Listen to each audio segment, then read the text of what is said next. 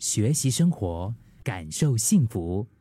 克敏的十一点这一刻，去餐馆吃饭呐，啊，如果是面对这种 Q R code 的一个点餐，你是喜欢的吗？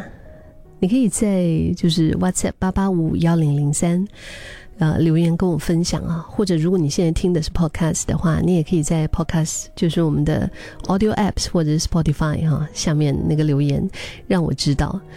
就之前看到一个呃消费者委员会他们发表的一个报告，就是关于这个 QR Code 点菜的这个东西。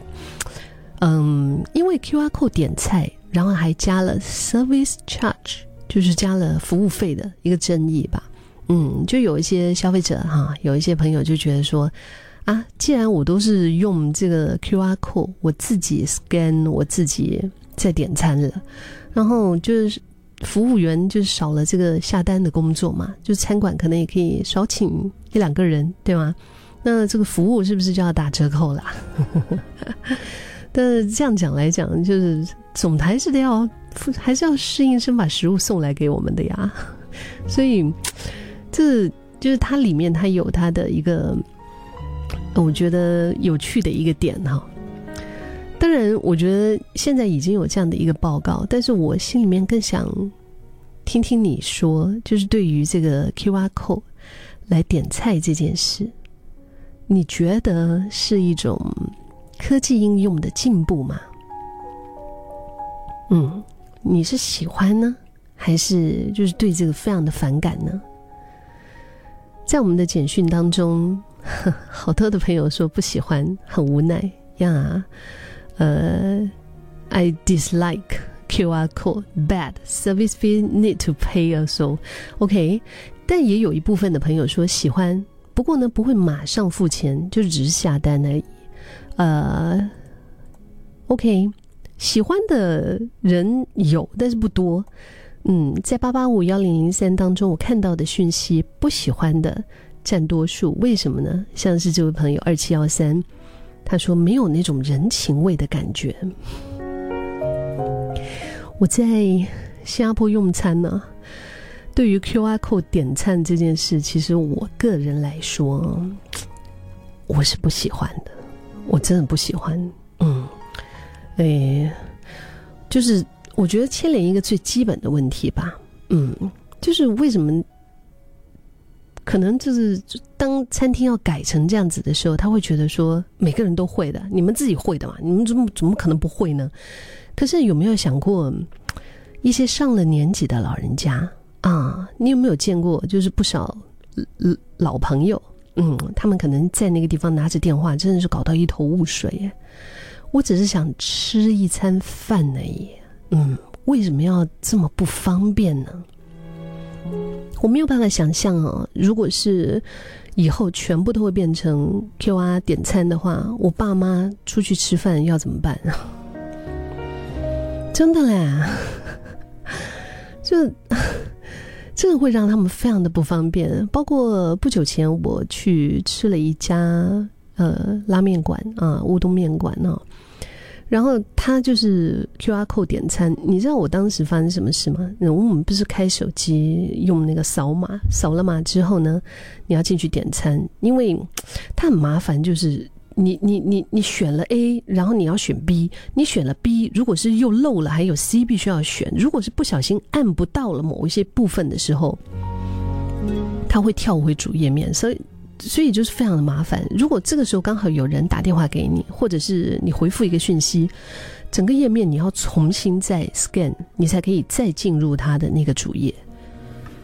就你没有的回去，你知道吗？我真的很无奈呀。然后当时我就举手，我就想要那个服务员来帮我，就是搞定一下啊。然后当时服务员他们非常的忙碌，他们就一直，我我其实举手举了半天了。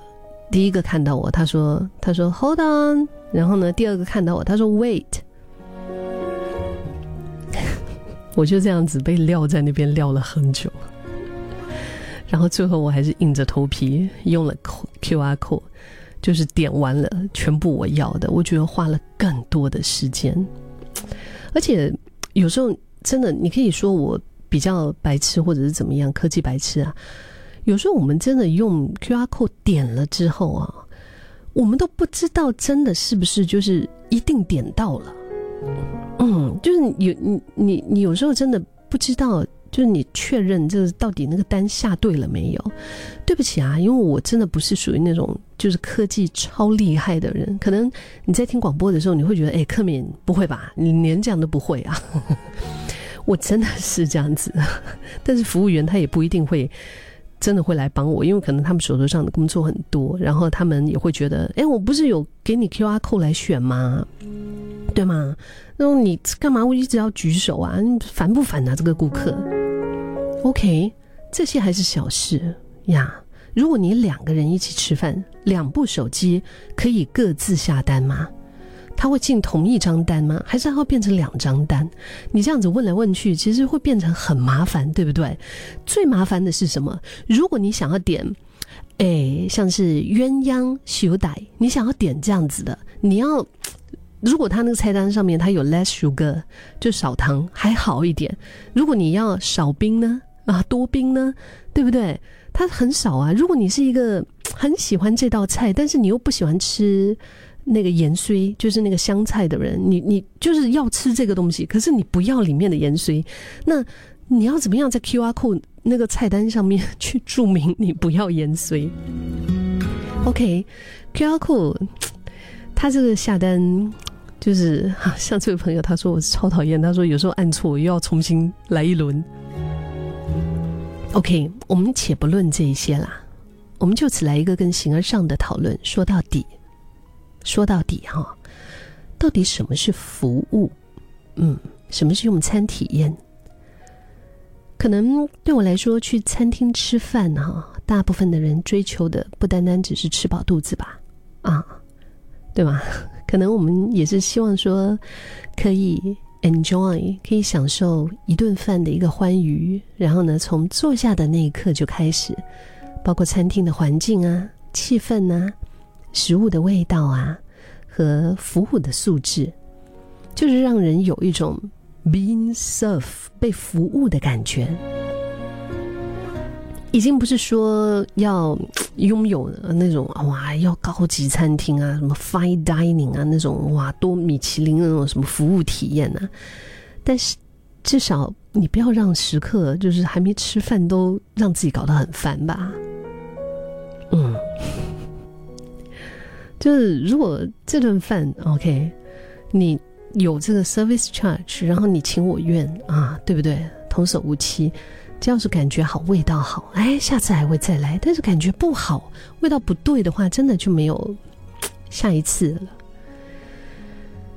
就是很多的报道啊，包括外国餐厅已经渐渐的从 QR code，他们又回到了这种就是服务生下单的原始的服务。就是因为不少的餐厅都收到了越来越多的很多的投诉，就对了。像我这一趟在韩国的时候，我吃饭也是，我发现，哎，其实就是直接跟老板说你要吃什么这样的餐厅还算是比较多的啊，直接扫码然后来点菜的不多啊，又或者说我去的不多，至少。我经历到的好多家的餐馆都是可以直接跟侍应生，就是说你要什么哈？其实这样的原始服务，我觉得很安心。不知道为什么，Q R code 下单。嗯，它也有它的方便之处。像有听众说，我喜欢我喜欢用 Q R code 点餐，这是零九七零，他讲这样就少烦我，不想跟别人互动。七零二八他讲，柯明姐姐，我还是蛮喜欢 Q R 的，可能我比较喜欢就是自己来，我不要叫服务员来帮忙啊。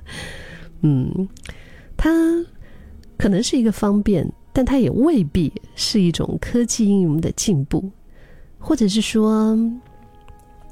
一些人与人之间的微妙的关系，应该不是科技可以取代的吧。